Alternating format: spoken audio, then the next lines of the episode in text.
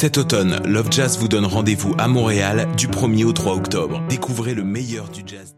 Cet automne, Love Jazz vous donne rendez-vous à Montréal du 1er au 3 octobre. Découvrez le meilleur du jazz d'ici dans cette 21e édition inédite. Lex French Quintet, Lawful Citizen, Gentiane MJ Trio et Simon Logo Trio. Le 3 octobre, ne manquez pas l'événement Carte Blanche à Siena d'Allen et son tout nouveau projet électro-jazz. Une co-présentation de choc.ca. Love Jazz, c'est à voir en salle et en direct sur le web du 1er au 3 octobre. Billets et détails sur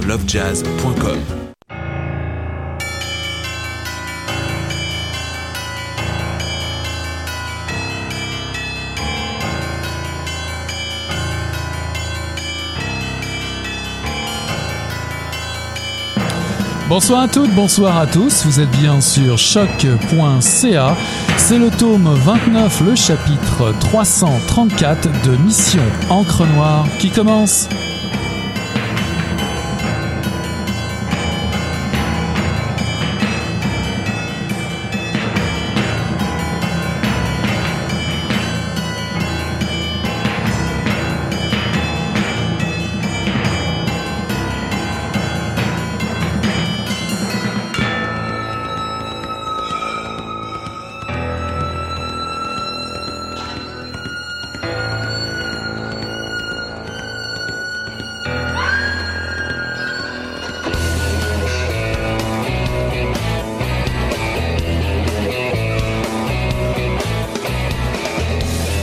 La violence était un sujet redondant à Burgundy, un sujet qui rebondissait tel un uppercut. On traînait tous une histoire d'elle, cachée ou bien étampée d'en face. Je connaissais bien la violence sournoise, la discrète, l'encrassée et la névrosée. Il y en avait partout de la violence, partout. Pourtant, je ne l'ai jamais acceptée et ne m'y suis jamais habitué. J'avais le réflexe de me mettre à la place des gens, de m'imaginer dans la peau des victimes. Je possédais cette empathie qui bombardait ma tête, noyait mes yeux et strangulait mon petit cœur. Estique, j'avais de la peine. Quand mon grand-père tapait sur ma grand-mère, pourquoi frapper une dame aussi gentille, la violenter devant ses enfants et s'endormir le soir tout bêtement et recommencer le lendemain? Comment? Pourquoi? Je voyais dépérir cette jolie femme si aimante. Je la voyais ressembler à une ombre floue et déformée. Sa mâchoire devenait croche et pendouillait à force de coups et de névrose. Les cernes se dessinaient à gros traits de feutre noir et les rides se creusaient comme des canyons. Je réalisais que se faire battre marquait physiquement le corps, mais aussi que la peur de se faire battre martyrisait psychologiquement l'intérieur du corps. Le stress des coups, je la partageais avec elle.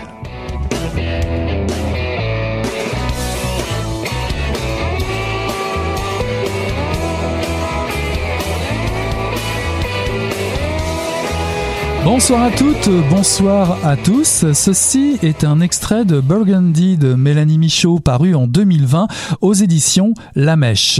Rayé Burgundy de la map, ce quartier de Montréal situé entre Saint-Henri et Pointe-Saint-Charles, ce quartier que l'autrice se refuse à appeler Petite Bourgogne, ce quartier qu'il a vu grandir, cette vie, elle aimerait l'oublier.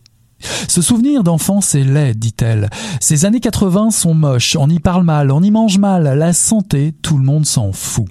La violence, en revanche, est un vocabulaire nécessaire dans ces rues malfamées comme à la maison.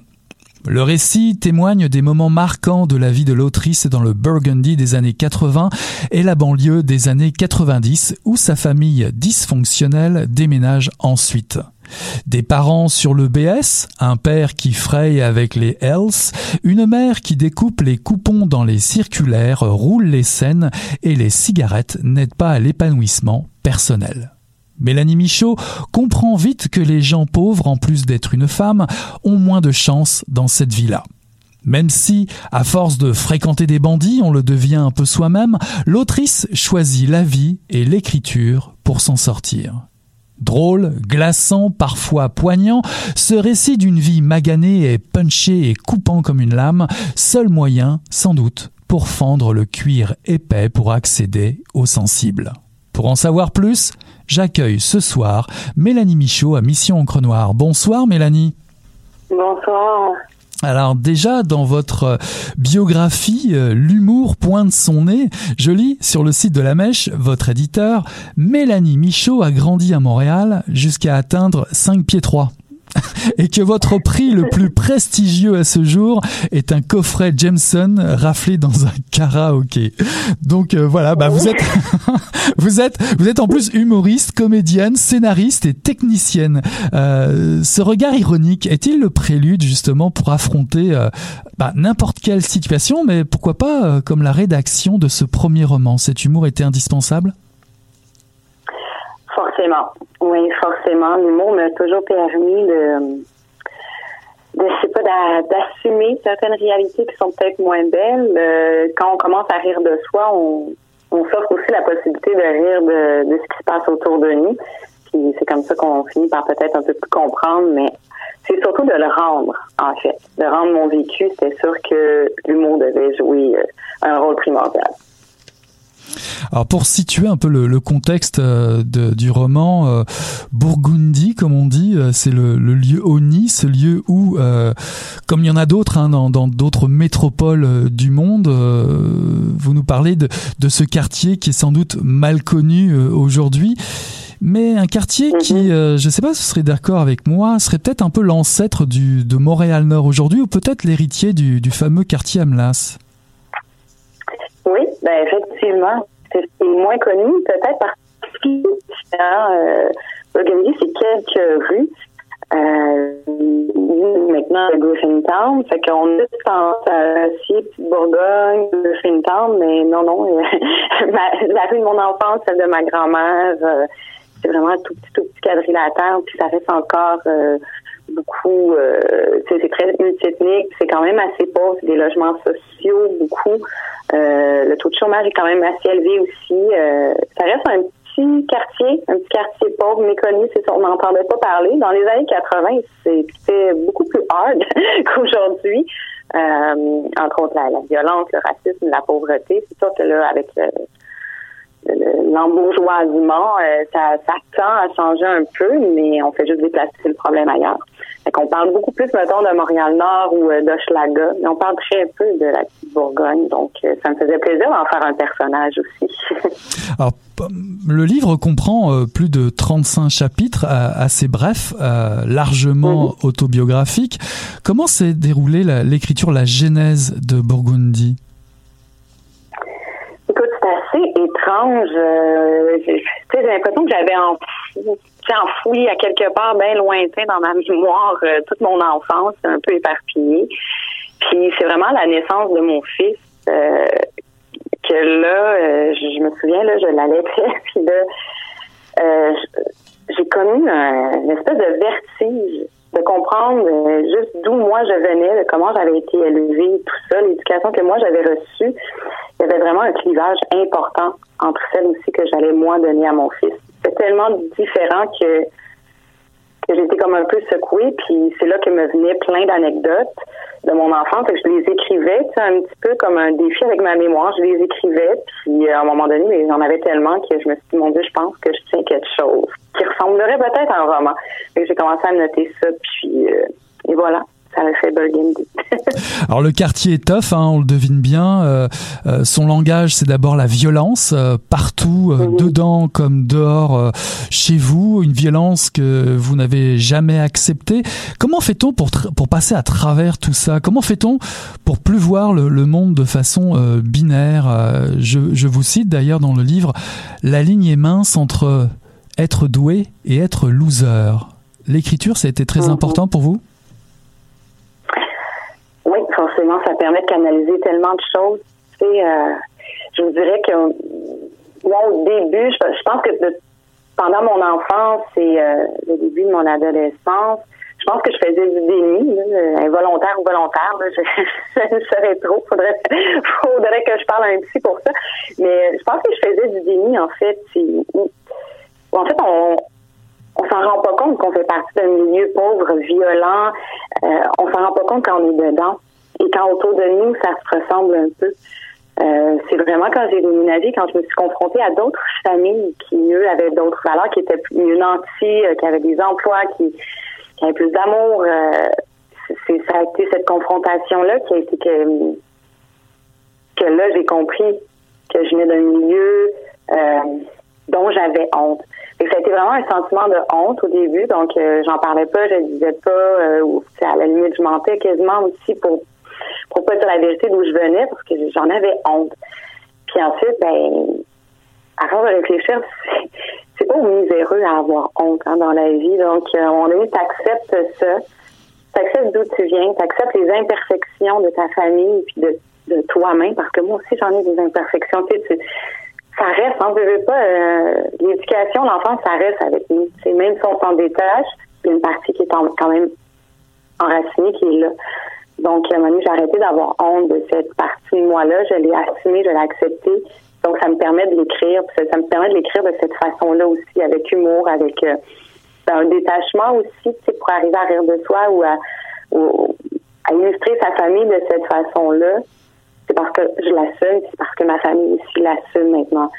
Et on sait qu'on est devenus des meilleures personnes, qu'on a traversé au travers beaucoup d'étapes, beaucoup d'émotions. On, s'est planté, on s'est relevé. Mon père, entre autres, c'est là qui a pas été super bon. Il s'est planté, mais je l'ai toujours vu se relever puis on va, à nouveau. Ouais, on va en parler de, du, du, du, personnage du père. Vous parlez d'émotions. Oui, effectivement, il y a énormément d'émotions euh, dans, dans votre livre, dans votre premier roman. On pourrait, par exemple, camper euh, très facilement, euh, parlant de votre père, euh, de Tony Soprano, hein, dans, le, dans ce personnage, euh, voir se rappeler aussi certaines lectures de Michel Tremblay pour les répliques mhm. bien senties, les thématiques et puis la langue aussi, je trouve. Est-ce que la découverte de, de ces romans, comme vous l'écrivez euh, dans, le livre, euh, et des pièces de théâtre surtout de Michel Tremblay a, beaucoup compté. Je pense par exemple à des, pièces comme L'impératif présent ou, Le vrai monde.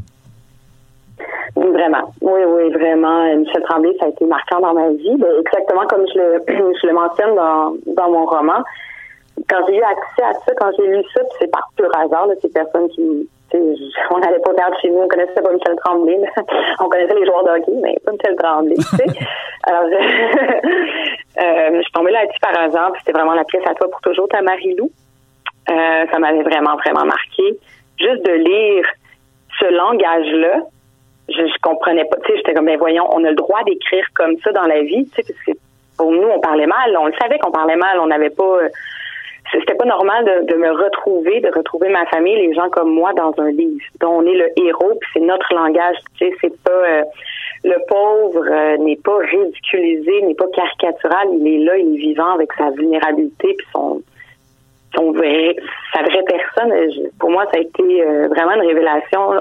On, avait le droit d'exister, on avait le droit de d'émouvoir les gens on était des histoires, des histoires intéressantes. Donc, ouais, ça a changé complètement ma vie. Je me suis donné le droit euh, d'écrire mon site, d'écrire cette vie-là. Euh, ça m'a permis aussi d'accepter de ne plus avoir honte, en fait. Mhm. Alors, parlons de héros, justement. Euh, je me suis demandé à rebours, à la fin de ma lecture, bah, finalement, s'il ne fallait pas mieux le lire à l'envers, votre premier roman, pour lui donner j'ai même envie de dire la vraie lumière auquel il a le droit, finalement, le vrai mhm. héros, le vrai personnage hein, somme toute, contre toute attente. Est-ce que ce ne serait pas votre père? Probablement, oui. Ben, forcément, parce que, ben, en fait, la, la fin, je, je sais de pas. Euh, on va pas, on va pas vendre le punch, non, non, non, du tout. Mais ça a été, je l'ai ajouté quand j'ai su que ça allait être publié. Donc, euh, je l'ai ajouté parce que j'avais l'impression que jamais j'avais dit euh, je t'aimais dans, dans, dans, le roman. Tu sais, je trouvais que c'est que je. Parce que là, maintenant, aujourd'hui, je suis une grande adulte, je vais avoir 40 ans, donc, tu sais, j'ai pardonné à mon père. Euh, puis on est devenus les deux des, meilleures personnes et je trouvais que dans le roman, ça manquait un peu. Euh, le pardon manquait. Euh, la, puis aussi, c'est la pomme, l'arbre. je, ressens quand même à mon père un petit peu qui euh, il m'a donné du bon, donc j'avais l'impression aussi que ça manquait, que je devais peut-être euh, Ajouter juste un petit chapitre comme ça. c'est important pour moi, puis tu vois, c'est son chapitre préféré à lui aussi. ah, finalement, il a fini par le lire. Il l'a lu d'une traite. Et ça, pour moi, là, tu sais, sais, mon, mon père est un alphabète fonctionnel, donc c'est lire là quand même, mais euh, tu sais, la compréhension de texte, l'analyse de texte, c'est, pas, pas sa grande force. Mais il a lu mon roman en entier en une nuit, puis euh, j'imagine qu'il s'est attaché au personnage. mais euh, il l'a aimé, il a beaucoup aimé. Euh, il est fier. Et, euh, ça, bah, si, si, je peux, si je peux donner un conseil aux, lectrices et aux lecteurs qui seraient, pourquoi pas, sceptiques, euh, prenez donc euh, la dernière page, lisez la dernière page et je suis sûr que comme votre père, euh, ils liront la suite et recommenceront par le début, j'en suis certain. si à l'instar, si à l'instar de votre double dans le roman, aujourd'hui vous descendiez à la station Georges Vanier, qu'est-ce qui a changé justement dans ce monde-là? Est-ce que, est-ce que votre roman est une manière un petit peu personnelle de raconter un peu euh, un pan de l'histoire euh, montréalaise d'un quartier dont l'identité euh, populaire a, quand même un peu disparu, puisqu'on parlait de Griffintown qui, mhm. qui, grignote beaucoup sur ce territoire et qui attire toute une autre faune. Est-ce que l'histoire, populaire de la ville, l'histoire de, de sa langue aussi, parce qu'il y a, il y a quand même une langue particulière dans, dans votre, qui s'entend dans votre roman, et, et, et l'histoire de ces gens, est-ce que ça, ça faisait partie de votre projet également?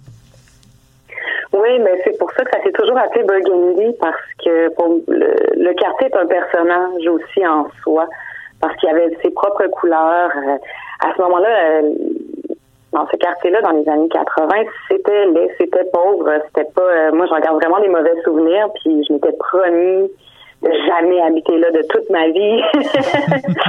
puis je voulais vraiment l'effacer. C'est pour moi, c'était, je disais ah, Burgundy, on l'a dit ma vie, mais c'est une façon de dire, bon, ben, ma famille aussi. Tout ça a contribué un peu à, en fait, à rendre pas très belle mon enfance.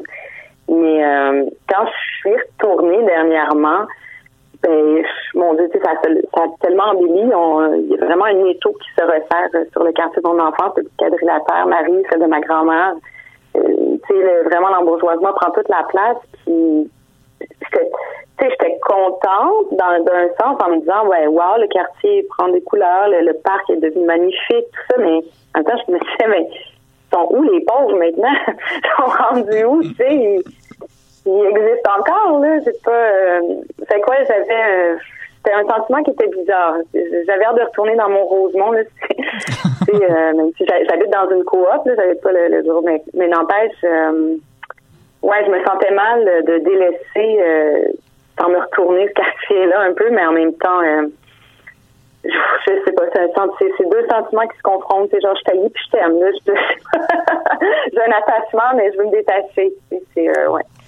Alors, il, y a, il y a plein d'histoires dans Burgundy. Il y a le jazz qui existait, mais tout le monde s'en, on s'en foutait à l'époque. On, surtout les Québécois de l'époque, on n'écoutait pas le jazz, tu sais. On n'écoutait pas Scott Peterson, Oliver Jones, tu sais. Moi, j'ai connu le jazz à, dans ma vingtaine, non, à cette époque-là où j'habitais là, la même affaire, Région de Charles habitait là aussi. Euh, il y, a, quelque chose qui est beau là-dedans, puis qu'il faut pas qu'il se perde, parce que c'est en train de se perdre. Je, l'ai vu mes yeux, et on, le voit. Euh, il y a une histoire de Burgundy qui, se perd. Puis moi, je pouvais pas témoigner, bon, euh, de l'époque du jazz et tout ça, parce que j'étais pas née, mais je pouvais témoigner d'une les années 80 de Burgundy, même si c'était laid, ben, je me suis dit, je vais le raconter. Parce mhm. que peut-être que dans 20 ans, on va raconter autre chose. On va associer ça à, à Griffintown. Euh, voilà. Euh, trouvez-vous que la ville de Montréal, justement, euh, sacrifie trop son, son passé populaire à, à coup de, de grandes avenues impersonnelles, de grandes tours aveugles, quartier chic euh, au mépris de son, son histoire populaire euh, y a, Finalement, il y a, y a, très peu de traces de, de, de ces quartiers qui ont disparu. leur histoire n'est plus racontée ou très peu. Vous êtes très peu à la raconter de cette manière-là. Oui, c'est vrai, c'est vrai, parce qu'il y a beaucoup de quartiers ont ça aussi, ont des histoires euh, comme ça. Je pense à Schlaga, entre autres, euh, euh, Saint-Henri. Il y a plein, il y a plein de quartiers à Montréal comme ça qui étaient d'abord ouvriers, qui étaient très ben, assez pauvres, qui viennent d'un milieu qui n'a pas beaucoup d'éducation, pas beaucoup de privilèges, mettons. Et oui, on a tendance à souvent effacer. Heureusement, il reste encore des traces, euh, L'ONF, par exemple, a fait un, beau portrait de Burgundy que j'ai écouté, puis justement, c'est qui date des années 60, autour de 1967, quand on a exproprié le tiers des gens pour justement euh, rendre Montréal plus urbain avec la construction de l'autoroute Ville-Marie. On avait exproprié beaucoup, beaucoup de familles dans des logements sociaux, donc c'était ça s'est fait, c'était assez crève-cœur. Mais tu vois, ça paraît pas aujourd'hui. On se promène dans le quartier, des belles murales, il y a l'autoroute Ville-Marie, euh, les, les, gros signes des Canadiens de Montréal, ça passe bien. Mais non, c'était pas ça à l'époque. Ouais, il y avait toutes les usines de textiles aussi qui ont ça a été éliminé, tout ça, puis on en fait des beaux lofts maintenant. Ah, il y a des titres de, ouais, il y a, y a, des titres de, de chapitres à, l'humour noir euh, bien senti, euh, compte tenu bah, de l'histoire que vous racontez. On va pas tout tout révéler évidemment. Euh, juste des petits exemples. Ma cabane au Canada, qui rebuterait n'importe quel n'importe quel immigrant français fraîchement débarqué. Franchement, c'est pas là qu'il irait, c'est sûr. Euh, natural, natural born loser. Euh, je j'insiste sur le natural. Ça, ça veut dire de quoi? Euh, Des modèles sans garantie Pète puis répète, euh, le clown qui rêvait d'être princesse. Vous avez vraiment l'art du punch, de la réplique qui tue. Euh. Euh, est-ce que c'est est-ce que c'est un héritage du théâtre ou, ou, c'est un peu forcé pour être plus proche d'un style mhm. qui était parlé dans les rues à ce moment-là?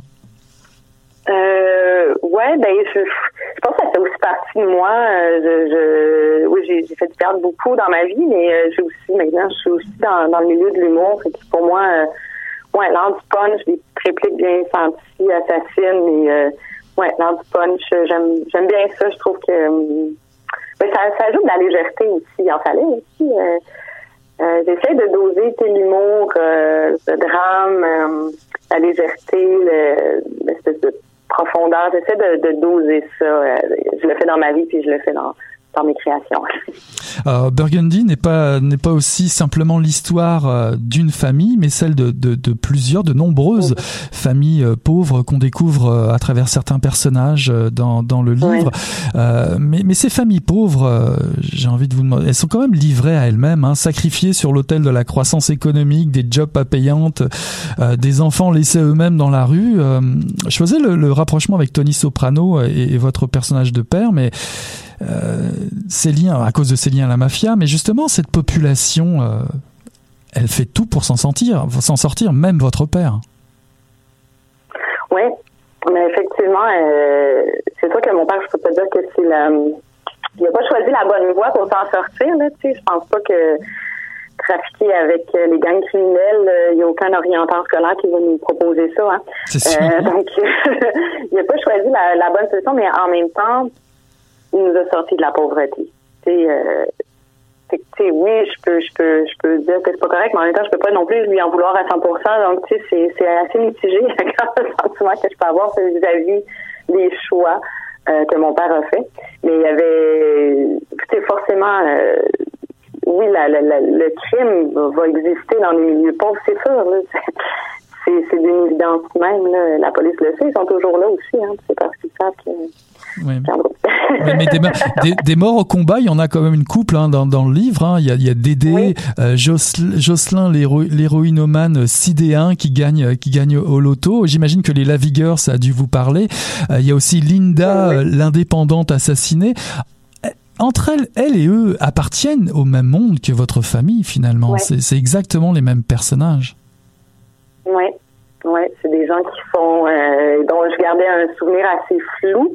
Euh, mais j'ai donc je me suis permis de, de, de, prendre ce que j'avais de dans mon dans mon souvenir de ces gens-là, puis de les de les romancer, de les de leur donner euh, un nom différent, une, une couleur. Mais ouais, c'est des gens qui m'ont marqué. Je veux pas, c'est des gens comme ça que je côtoyais tout le temps. C'était des familles comme ça. Euh, mais tu vois, ça, ça, reste quand même des beaux souvenirs. Tu sais, euh, ils ont des forces, tu sais, ils ont, ils ont une personnalité propre, ces personnages-là. Puis euh, ben, je les ai content de les avoir fait exister euh, quelques pages dans, mon roman parce que sont encore là dans ma tête, ces gens-là. Alors, vous racontez que les, champs, les choses changent et évoluent pour votre famille dans les années 90. Les années 90, je rappelle pour les plus jeunes que ce sont les années Nirvana, les années Madonna, Cindy Lauper, euh, MTV. Et à ce moment-là, vous devenez banlieusarde. La famille emménage à Sainte-Catherine. Est-ce enfin le, le vrai bout du tunnel? Euh, ben, mon Dieu, ben, c'est sûr que juste en changeant comme ça de partir de Petite Bourgogne et de déménager à Ville-Sainte-Catherine, là, en ce moment, je venais d'augmenter mon espérance de vie de 10 ans. c'est quand même c'est quand même pas négligeable, mais c'est comme ça. C'est comme ça aussi dans Montréal. Un code postal à l'autre, il y a une espérance de vie qui peut varier d'une dizaine d'années. C'est quand même assez fou. Euh, donc là, euh, c'est sûr qu'au début, ça a été très difficile parce qu'il y a toute une rééducation à faire avec moi, avec mes comportements. Puis euh, on, on, on fit pas là, dans le quartier. On, on est vu un peu comme la peste. On est les, voisins que, tout le monde déteste. donc ça a été difficile. J'ai dû quand même faire beaucoup d'efforts pour être acceptée par ces, ces gens-là, mes nouveaux amis, tout ça. c'est eux qui m'ont donné aussi des des nouveaux modèles euh, de familles aimantes, de, familles éduquées, de, qui m'ont donné une chance. Euh, je pense entre autres aux parents euh, de mes amis chez qui je pouvais sonner à tout moment de la journée, arriver comme ça sans, même justement sans sonner, j'ouvrais la porte comme ça, puis je pouvais souper chez eux n'importe quand. Pour moi, c'était ça, ça a été le fun. J'avais un modèle de père, un modèle de mère. Ça a aidé beaucoup dans ma croissance. Puis euh, ensuite, ben, moi, quand je suis rentrée au cégep, ben, j'ai déménagé à Montréal et puis euh, voilà, j'ai fait ma vie. Mais euh, ouais, ça a été compliqué. Ben, tu sais, je voudrais que oui, je viens d'un milieu pauvre, ouvrier, avec un contexte socio-économique particulier, tout ça. Et puis après ça, je, suis confrontée à des gens mieux nantis, mieux éduqués, avec plus de privilèges. Puis j'ai je me suis toujours sentie un peu tiraillée entre d'où je venais et ce à quoi le, type de famille ou le type de gens à qui j'étais confrontée. Et j'ai senti que j'avais ma place. Longtemps, j'ai senti que j'avais pas ma place nulle part. Euh, ça a été long avant que j'accepte que ben, peut-être que ma place, c'est entre les deux. Mm-hmm. que que j'ai peut-être pas besoin de ficher dans, dans les petits cadres qu'on construit nous-mêmes, mais que la société aussi nous construit, que peut-être que ma place est quelque part entre les deux. Mm-hmm bah, difficile de, de sortir d'un monde d'un monde machiste. Hein. J'ai envie de dire c'est encore plus difficile dans les milieux défavorisés, euh, bah, surtout quand on est quand on est une femme. Mais j'aimerais insister, il y a beaucoup de rythme hein, dans votre dans votre roman. C'est punché, ça, ça c'est drôle, ça ça fait réagir. Mais il y a aussi une pointe de défi euh, qui traverse le récit, une prise de conscience euh, féministe qui est évidente. Hein. Euh, J'avais envie de, vous demander cette lumière, cet éveil justement euh, au féminisme, au droit euh, à vos droits, aux droits des femmes. Cet éveil, cet s'est-il fait euh, au cours des années, euh, graduellement, ou est-ce que c'est l'écrivaine qui teinte a posteriori ses souvenirs, son écriture de ce féminisme-là? ben, je me rendais bien compte dans les salles de bingo, justement, quand on était toutes entre femmes. Mais moi, j'étais une enfant, mais j'entendais ces femmes-là parler et je vous dirais que la moitié se condamnait et acceptait leur sort, mettons, soit d'être violentée ou de pas avoir d'emploi ou de pas. Euh, il y en avait qui se condamnaient, puis il y en a d'autres qui se rebellaient. Et évidemment, moi, j'ai trouvé très belles ceux qui se rebellaient. Elles, euh, elles me parlaient davantage. Euh, je, les trouvais inspirantes, je les écoutais beaucoup. parce que moi, forcément, je voulais pas devenir une femme condamnée comme les autres que je voyais. Donc, pour moi, c'est important d'avoir toujours des modèles comme ça de femmes qui se rebellent, euh, qui disent non au patriarcat et au code qui était établi contre elles. Donc, euh, je, les ai toujours vus comme modèles. C'est sûr que moi, en vieillissant, ben, là, j'ai compris c'est quoi le féminisme. J'ai compris bon d'où d'où ma grand-mère venait, d'où ma mère venait, et, ça explique un petit peu pourquoi, euh, à certaines époques, il y a eu un relâchement. C'est pas parce qu'elle comme ma mère, ma mère, c'est pas parce qu'elle acceptait son rôle, elle, elle le faisait en dépit, elle le faisait beaucoup pour nous, pour élever ses enfants. Puis après, j'ai appris que ma grand-mère, elle, s'est mariée trois fois, puis euh, elle a tout lâché pour refaire sa vie au Nouveau-Brunswick et être heureuse. Puis, mon Dieu, tu sais, c'est tellement belle, ma grand-mère, quand elle, s'est reprise en main, puis euh, elle a tout lâché pour aller refaire sa vie. Euh, quand je la voyais, je la trouvais belle, et pour moi, c'est c'est là qu'elle m'a parlé un peu de Jeannette Bertrand, euh, justement son décès. Donc, c'est là que j'ai compris, j'ai OK, ma grand-mère était féministe. Et c'est là que moi, je me suis assumée aussi comme féministe. Je dans la jeune vingtaine à ce moment-là. Puis que là, j'ai compris, euh, j'ai compris ma propre euh, rébellion contre mon père, contre euh, les revues porno partout dans la maison et, le fait qu'il m'élevait différemment de mes frères. Euh, je me suis très vite rebellée contre mon père à l'adolescence. Ça a été comme tout le temps. On était toujours en confrontation. Mais euh, ensuite, dans ma vie j'ai pu comprendre aussi, bon, le milieu sexiste d'où je venais et pourquoi je me rebelle et pourquoi je ne reproduirais plus ces comportements-là. Alors je me suis demandé aussi à, la lecture si vous aviez lu la poésie justement de, José Yvon. Euh, mm-hmm. Et si oui, est-ce que vous sentiez une, proximité de, vécu? Est-ce que ce style vous a parlé? Eh ben oui, c'est vrai. Ben là, tu m'en parles, je fais comme, ben oui, c'est vrai, le même langage. Euh, ben, oui, j'ai toujours adoré euh, José Yvon. Jamais j'aurais osé me comparer. Euh, non, c'était, je la trouve très forte. Euh, mon Dieu, tu il fallait, wow, il fallait vraiment du caractère là, pour s'assumer comme ça, puis de déclamer. Euh, wow, non, moi c'était peut-être plus encore un petit livre. Je la regardais avec les brillants, ben je la, je la regardais pas, là, j'ai jamais mais je, je la lisais. Je, je savais c'était qui avec des étoiles dans les yeux, tu sais. Euh, forcément, oui. Mais j'avais jamais fait de comparaison. Là. Au niveau du langage, ouais, peut-être qu'il y a quelque chose de, de, la haine aussi et de la colère, hein, beaucoup euh, chez cette femme. Euh, ouais. Ouais. Il que je le relis. Je vais relire du, José Yvon, justement.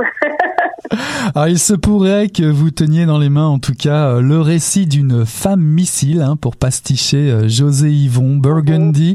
La petite Mélanie euh, relève le défi de raconter son histoire dans ce livre, une échappée dans le temps, les années 80-90, à Montréal, une tragédie burlesque qui est une des parutions marquantes de la rentrée littéraire aux éditions la Mèche, un livre de Mélanie Michaud, paru en 2020, qui a bien accepté ce soir d'être mon invité. Merci beaucoup Mélanie.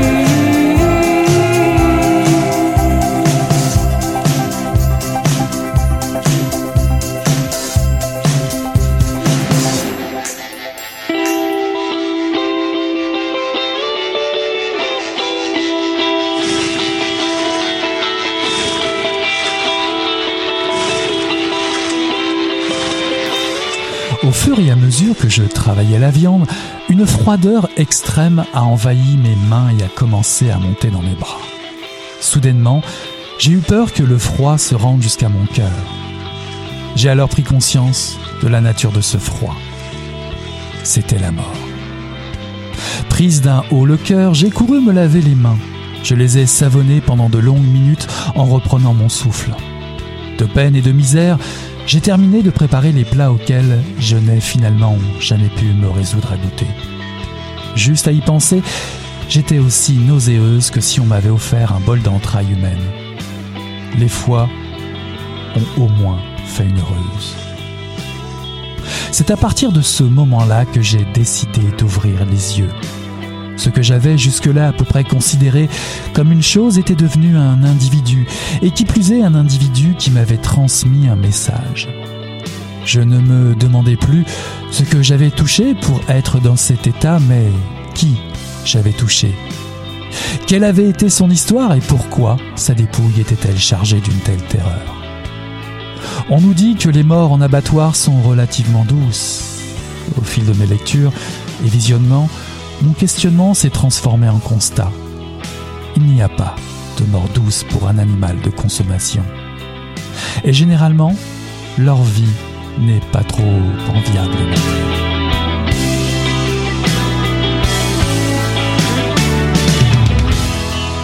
Ceci est un extrait de Comment et pourquoi je suis devenu vegan de Ève-Marie Gingras avec une préface d'Élise Dessonnier. C'est elle qui prend la plume au début de l'album, Élise Dessonnier, directrice générale de la SPCA de Montréal et chercheuse indépendante et autrice de nombreux essais et articles sur le véganisme, le féminisme et l'antispécisme. Il est temps, dit-elle, de prendre conscience en cette année 2020, d'autant plus en ces temps de pandémie, que les conséquences du régime alimentaire moyen des pays occidentaux sur l'environnement sont indéniables. Production de gaz à effet de serre, accentuation de la déforestation, consommation phénoménale d'eau, pour ne citer que cela. Ève-Marie Gingras, devenue personnage principal de son album, comme vous et moi, se prépare des empanadas au bœuf lorsque, sans être particulièrement versée dans un ésotérisme profond ni une pratique intense d'un art martial particulier et encore moins dans l'adoration d'un dieu purificateur, l'idée de devoir consommer un corps mort la révulse.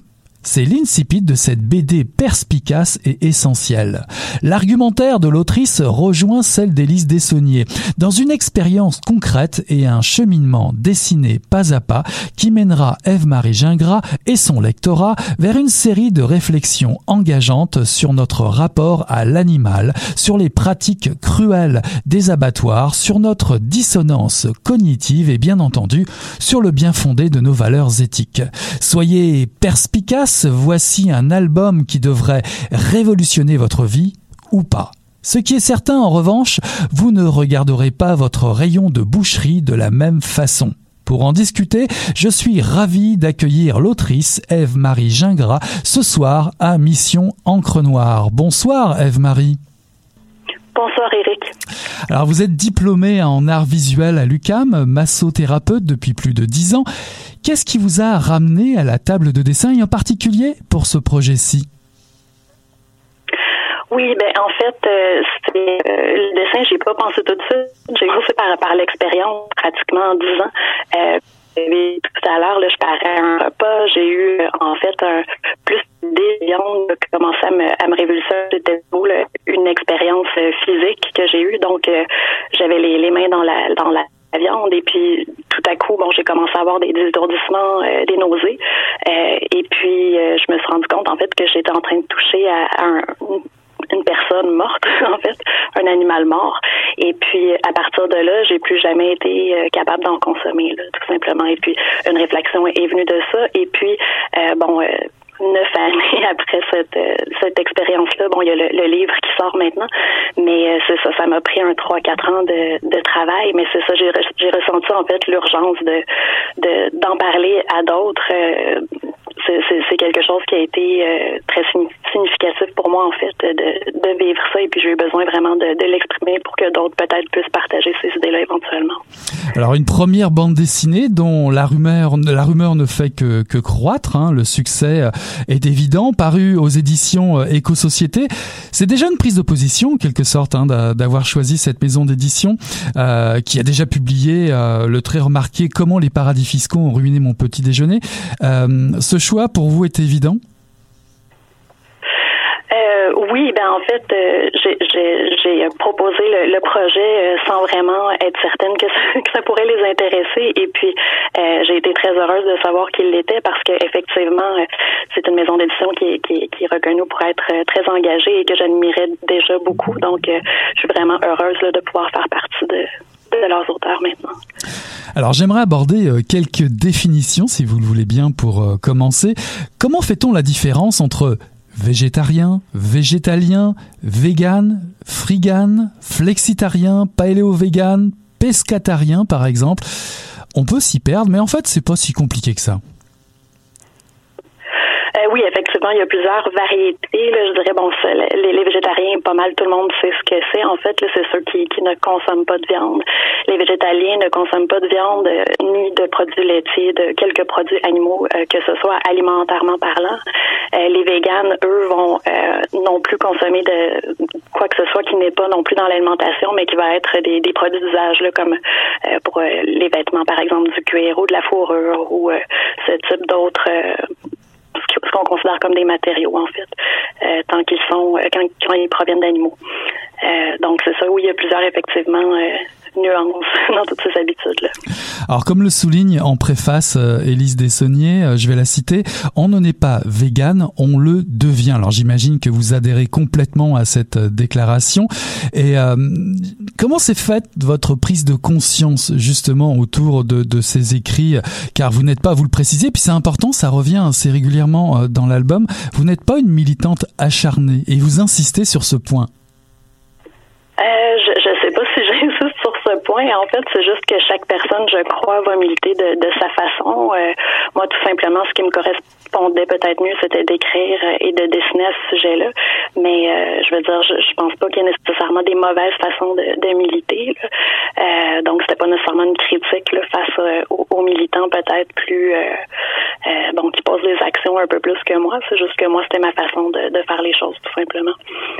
Alors pour cela, vous choisissez de, vous appuyer sur euh, des faits, sur une, expérience de terrain, euh, la vôtre, votre propre expérience, vos découvertes, des statistiques également, des citations euh, d'études et d'auteurs et d'autrices que vous avez lues et relues.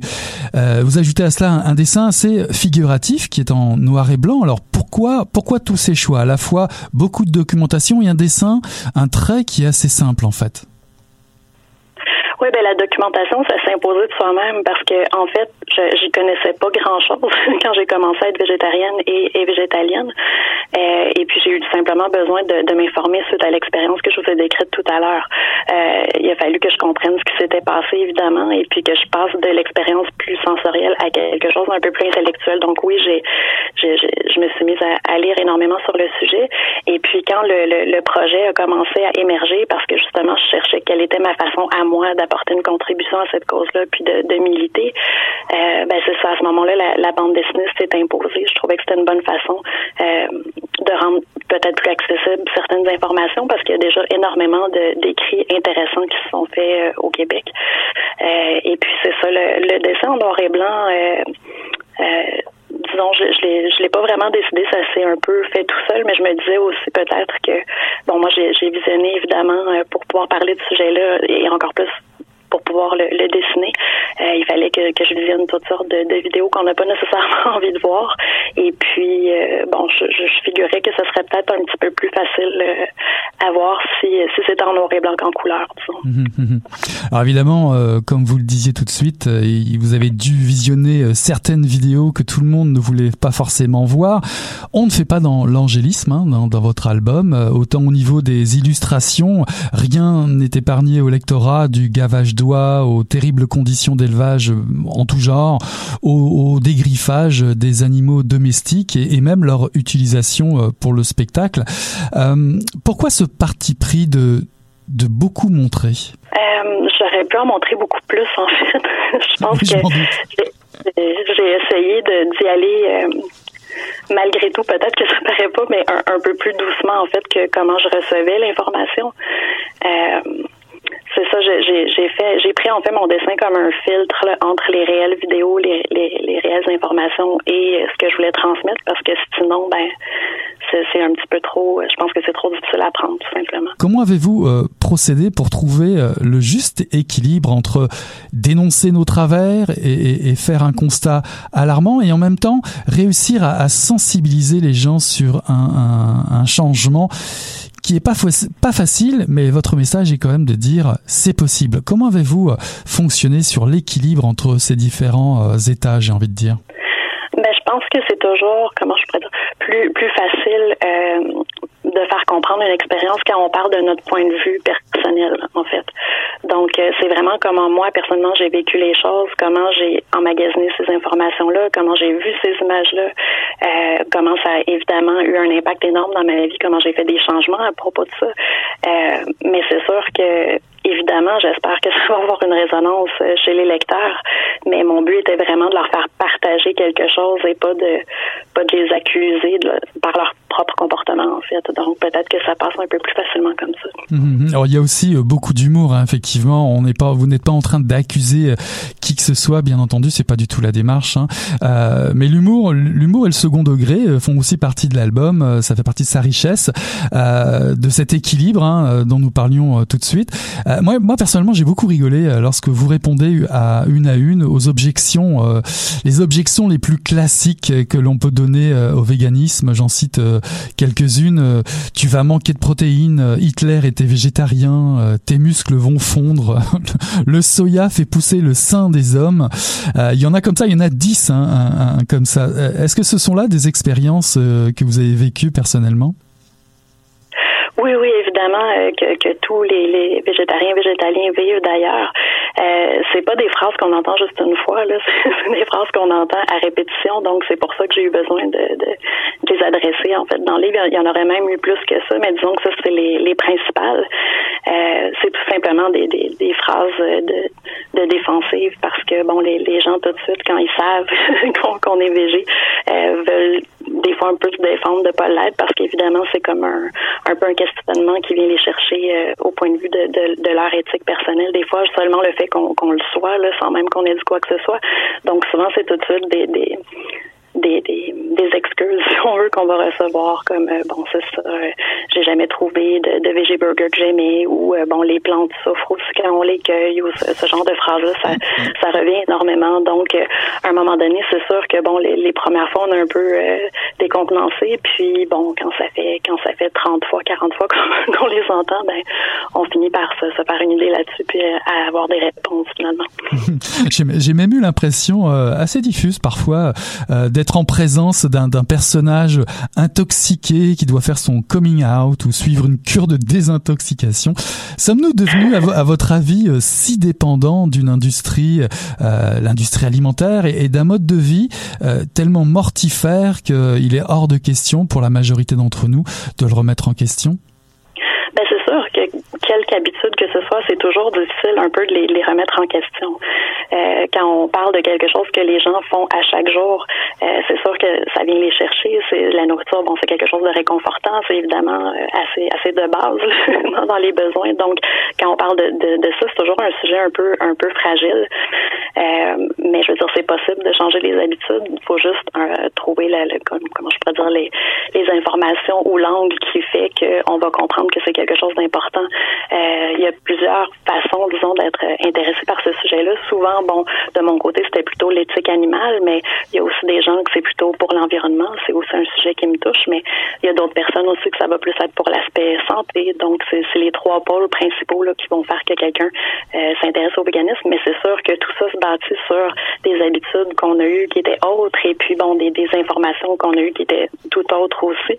Euh, si on fait juste du, du fameux guide alimentaire canadien qui était bon qui était axé sur un peu tout comment je pourrais dire les, bon entre autres les produits animaux mais une variété disons différente de ce qui est dans, dans, dans celui qu'on a maintenant la, nouvelle mouture qui a été faite en 2019 maintenant on parle d'essayer de, de, plutôt axer sur les, les protéines végétales. Donc il y a une évolution qui se fait dans l'information de ce côté-là. Donc il faudrait juste que qu'on réussisse à suivre tout, simplement. Mais à un moment donné, cette information-là va se rendre aux gens. Puis je pense que il y en a plusieurs qui vont se rendre compte que c'est une bonne idée en fait de, de s'adapter à tout ça.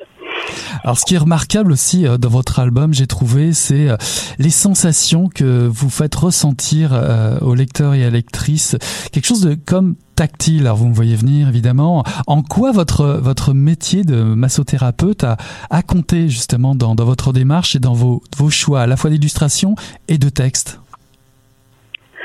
Euh, oui, ben le métier, c'est sûr qu'au départ euh, a eu une grande portion dans l'expérience en tant que telle, vu que l'expérience était tactile au départ.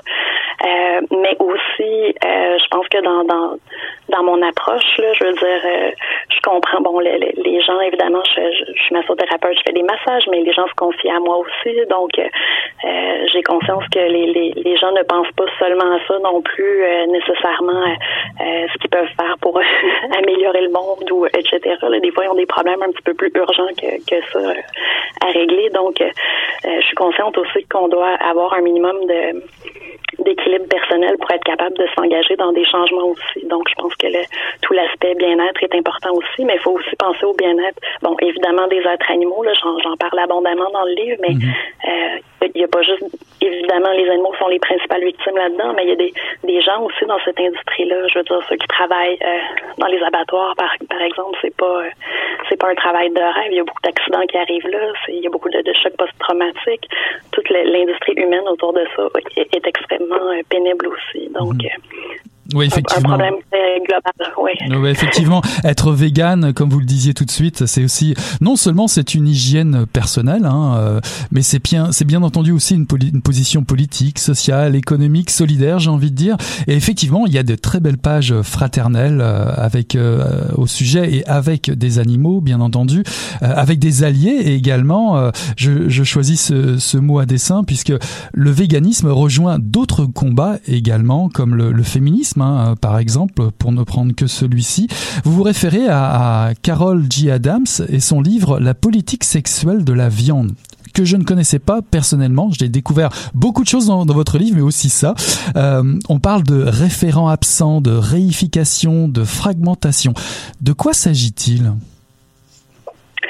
Oui, en fait, c'est euh, un vaste sujet. C'est un livre qui comporte énormément de, de, notions, qui est très qui est très intéressant. Mais oui, il y a des, des liens à faire entre entre le féminisme et le véganisme, en ce sens que bon, euh, euh, évidemment, il y a tout l'aspect consentement là qui peut être impliqué soit dans les relations interpersonnelles quand on parle aussi de, des agressions, évidemment. Euh, puis aussi, bon, le traitement qu'on fait aux animaux qui sont évidemment pas consentants de ce qu'on leur fait, mais euh, aussi, je veux dire, c'est ça, il y a toute la partie, euh, euh disons, le, le morcellement qu'on peut faire des femmes, la vision qu'on en a, aussi la façon qu'on a de morceler aussi cette fois-ci pas visuellement, mais plutôt physiquement les animaux en les, coupant en morceaux euh, physiquement pour euh, finalement avoir une certaine distanciation et être capable d'en abuser. Il y a aussi tous les, les clichés qu'on peut voir sur euh, le, le, côté genré en fait de l'expérience, donc l'aspect plus chassé ou victime des femmes en société, alors que l'homme va plutôt être présenté comme un prédateur et souvent on va aussi l'associer à la consommation de viande pour la virilité. Donc c'est toutes ces espèces de toutes ces espèces de dualités là qu'elle souligne beaucoup. Donc euh, les auditrices et les auditeurs ont bien compris que vous étiez très très très bien documenté euh, pour aborder la, la rédaction et, et, euh, l'illustration pour cet album. Il y a, il y a d'ailleurs en fin d'ouvrage un glossaire très fourni, assez remarquable également, où vous nous faites découvrir des autrices et des auteurs qui ont changé votre vie, vous ont donné de, de, de toutes nouvelles informations à, vous aussi, à votre personnage en tout cas dans le livre. Je, je, voulais aussi aborder le, le portrait de, enfin le portrait, l'idée, l'idée que développe Mélanie Joie et sa théorie du carnisme. Ça serait intéressant d'en parler un petit peu. De quoi s'agit-il du carnisme ou du spécisme, parce que c'est quand même assez lié, on le comprend dans votre livre. Oui, tout à fait. En fait, le carnisme, c'est une idée qui a été euh, développée par justement Mélanie Joy. C'est une branche euh, du spécisme. Le spécisme, on l'a compris, étant la discrimination par l'espèce. Euh, le carnisme, en fait, c'est une sous-branche de cette idée-là qui suppose en fait que les animaux, les êtres qu'on va considérer comme au bas de notre échelle, sont consommables. donc, c'est cette idée-là Alors il y a une grande part qui est laissée euh, également dans votre album à l'importance de changer notre perception du monde, de, notre euh, consommation, euh, ce qui passe évidemment, on, le comprend assez vite, par plus d'éducation, d'ouverture sur le monde ou vers le monde animal. Mais étonnamment, bah, finalement, on parle de, de, de, de révolution des esprits. Il n'y a, a, pas d'image de révolte dans les rues, d'incendie d'abattoir, ce, qui, ce qui ferait un scénario très, très tendance, hein, on s'entend bien, pour un pôle l'art euh, vegan, peut-être, pourquoi pas, je sais pas, mais en tout cas pour vous, la révolution euh, des esprits et des comportements euh, se suffit à elle-même pour faire tomber ce bastion du capitalisme, l'industrie alimentaire. à votre à votre avis, le véganisme, disons-le, c'est un peu la palisse, mais et un peu bateau, mais est-ce la révolte de demain? Eh ben, je l'espère. en fait, ça fait partie euh, de toutes les causes euh, sociales qui, se lèvent euh, peut-être depuis toujours, mais bon, c'est sûr qu'on l'observe beaucoup en ce moment. Mais oui, je l'espère. On s'entend que c'est quand même un, mouvement qui est très pacifique. Là, justement, vous parlez de, révolte et de, et de feu. C'est pas pas vraiment quelque chose qu'on voit dans le véganisme. Il y a certaines actions qui sont un petit peu plus critiquées ou remarquées que d'autres, mais généralement, ça se passe toujours de manière assez douce. Peut-être trop, je sais pas, mais enfin oui, j'espère que ça va progresser. Mais vous allez vous pousser le bouchon même un petit peu plus loin. Euh, nous ne sommes pas dans la dystopie, hein, ce n'est pas un livre fantastique ou de science-fiction, bien entendu. Mais il y a quand même un, concept qui nous emmène une step un petit ou une coche un petit peu plus loin et que j'ai trouvé aussi formidable, c'est euh, ce, ce que vous abordez avec ce livre qui vous a inspiré, euh, Zoopolis de Sue Donaldson et Will Kimlicka. Vous parlez des droits négatifs des animaux qui déboucheraient sur une citoyenneté, une résidence permanente, une souveraineté. Ça serait pour le coup pas mal avant-gardiste euh, comme, euh, comme évolution.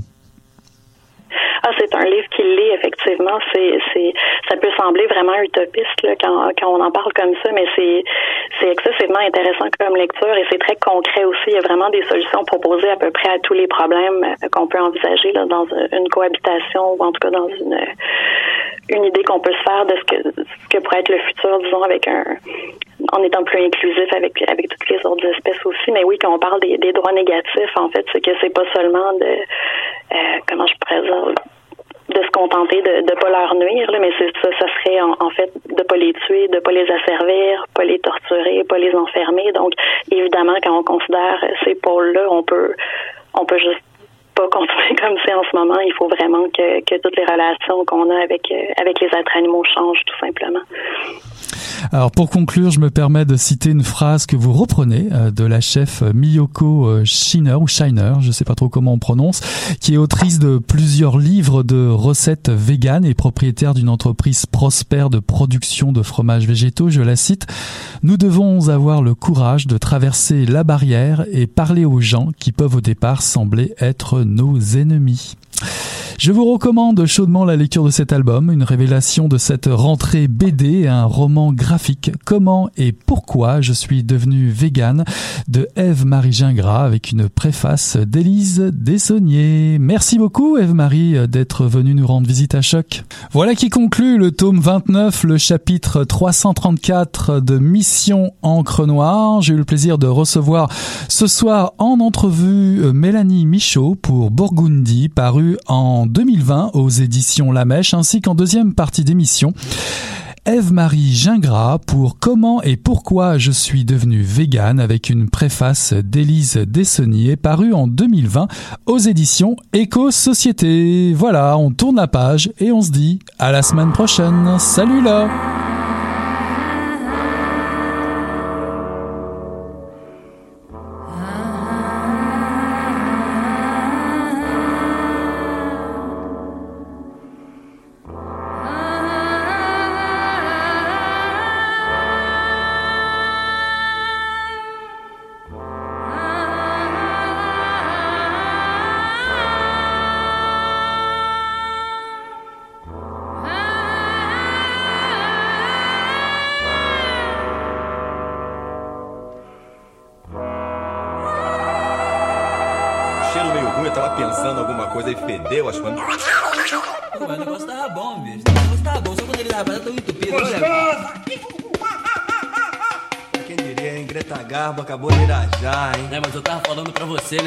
comecei a me sentir, aí o negócio ficou diferente.